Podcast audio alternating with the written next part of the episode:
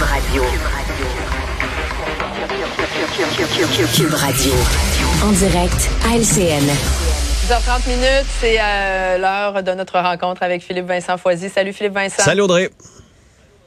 On va euh, revenir sur l'annonce de Justin Trudeau hier concernant euh, l'ingérence euh, chinoise. Bon, pas d'annonce d'une enquête publique, là, on s'en doutait un petit peu, là, mais la nomination d'un rapporteur spécial est-ce que c'est suffisant? Est-ce qu'il fait ça pour euh, rassurer euh, les Canadiens? Comment tu vois la chose? Ben, il s'achète du temps. Là. Le, le, rapporteur spécial, ultimement, ce qu'il lui demande de faire, c'est d'analyser la situation pour déterminer quelle est la meilleure étape à suivre pour euh, la suite. Donc, est-ce qu'on va dans une enquête publique? Est-ce qu'on demande une enquête d'un juge? Alors, mm. on, on, on s'ajoute quoi, un mois, deux mois, peut-être trois mois, là, on sait jamais avec ce genre d'exercice-là à quel point ça peut être long juste de trouver la bonne personne pour le faire avant de nous dire quoi faire. Donc, on s'achète évidemment du temps ici. Après ça, on montre aussi qu'on agit, hein, parce que là, on annonce plein de choses. Et là, c'est ça qui est intéressant. un rapporteur spécial, le comité qui se penche sur la sécurité publique va aussi analyser le tout. Le problème, c'est que ce comité-là ben, ne peut pas en parler par la suite parce a la cote top secret, ça fait partie des conditions pour mhm. faire partie du comité que tu n'as pas le droit par la suite de dévoiler ces secrets-là. Il y avait déjà eu un rapport d'un comité après l'élection de 2019 pour demander au gouvernement d'en faire plus. Le gouvernement a ignoré ce rapport-là. Donc là aussi, il y a une responsabilité. Et en plus, là, on entame des consultations pour pouvoir adopter un registre des, euh, étrangers, des agents étrangers. Donc, un peu comme un registre du lobbying pour ceux et celles qui vivent à l'étranger. Là, donc, pour ceux et celles qui viennent de l'étranger pour essayer d'influencer des politiciens. Donc, on serait en mesure de mieux comprendre quelles sont les relations entre ces agents-là, qui ne sont pas des agents diplomatiques, et le politique pour voir quelle est l'influence. Mais le moins important là-dedans, c'est consultation. Donc là aussi, on s'achète du temps alors qu'il y a des projets de loi qui ont déjà été déposés pour mettre en place des mesures comme l'Australie. On aurait pu consulter une fois rendu en comité pour s'assurer que tout se passe comme il faut. Donc on est vraiment dans une opération sauver les meubles. On veut montrer qu'on fait quelque chose. Mais quand on regarde un petit peu dans le concret, là, ce qu'on va voir de concret bientôt là-dessus, c'est du temps. Va falloir attendre, puis attendre, puis attendre, puis être patient. Malheureusement, le temps, espère les libéraux de Justin Trudeau que la poussière tombe et qu'on soit en mesure de passer à autre chose.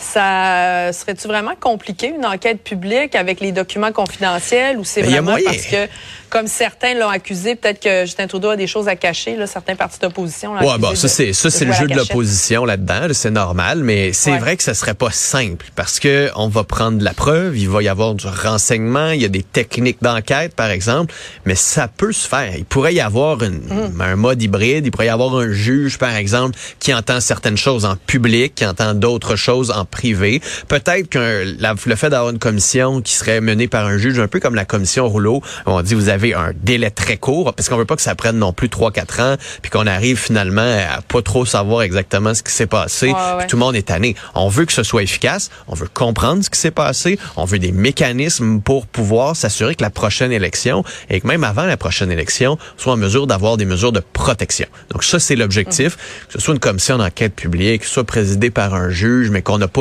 toute la, la, forme, puis tout le format d'une enquête publique qui peut être très lourd. Il y a moyen de trouver un compromis. Là, on s'est juste vraiment acheté beaucoup trop de temps de la part du gouvernement, alors qu'on aurait pu agir, nommer ce juge-là avec les partis d'opposition et avancer.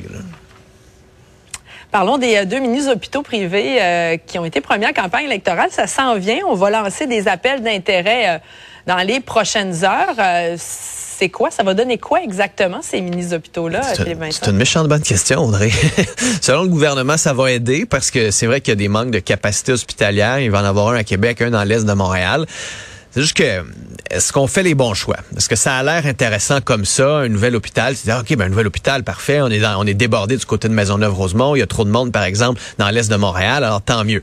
En même temps, il y a un projet d'agrandissement de l'hôpital Maisonneuve-Rosemont qui est retardé parce que ça va coûter trop cher à cause de l'inflation, notamment. Puis on a décidé finalement de le faire par étapes parce qu'on voulait pas le ah faire d'un coup parce que ça allait coûter trop cher. Là, tu dis, OK, ben, agrandissez l'hôpital avant d'en faire un nouveau.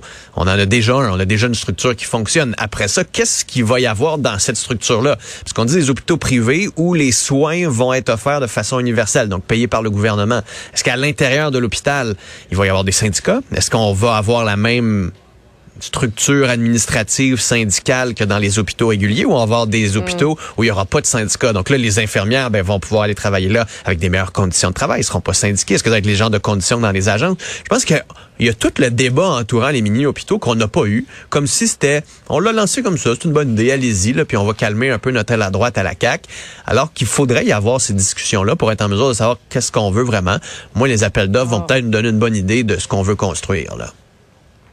Effectivement. Tu voulais nous glisser un mot également sur euh, Geneviève Guilbeault qui écourte son voyage pour euh, gérer la crise là, à la SAQ. Euh, ouais, bonne idée parce que ce matin, on la voit en une dans la presse, le marché dans le métro de Paris, puis tu te dis, mais qui aux communications de ce ministère-là a pensé que ce serait une bonne idée alors qu'on est en pleine crise de la SAQ depuis plus de dix jours? Elle qui avait fortement critiqué le gouvernement libéral dans la crise des passeports en disant, on paye de l'impôt, ça nous prend des services. Parce que là, à un moment donné, Mme Guilbeault avait pas le choix de voir l'ampleur du problème et la crise et de revenir ici et d'être là, d'être présente. C'est elle, en bout de ligne, la grande responsable de tout ça. Merci Philippe Vincent. Salut, bonne journée.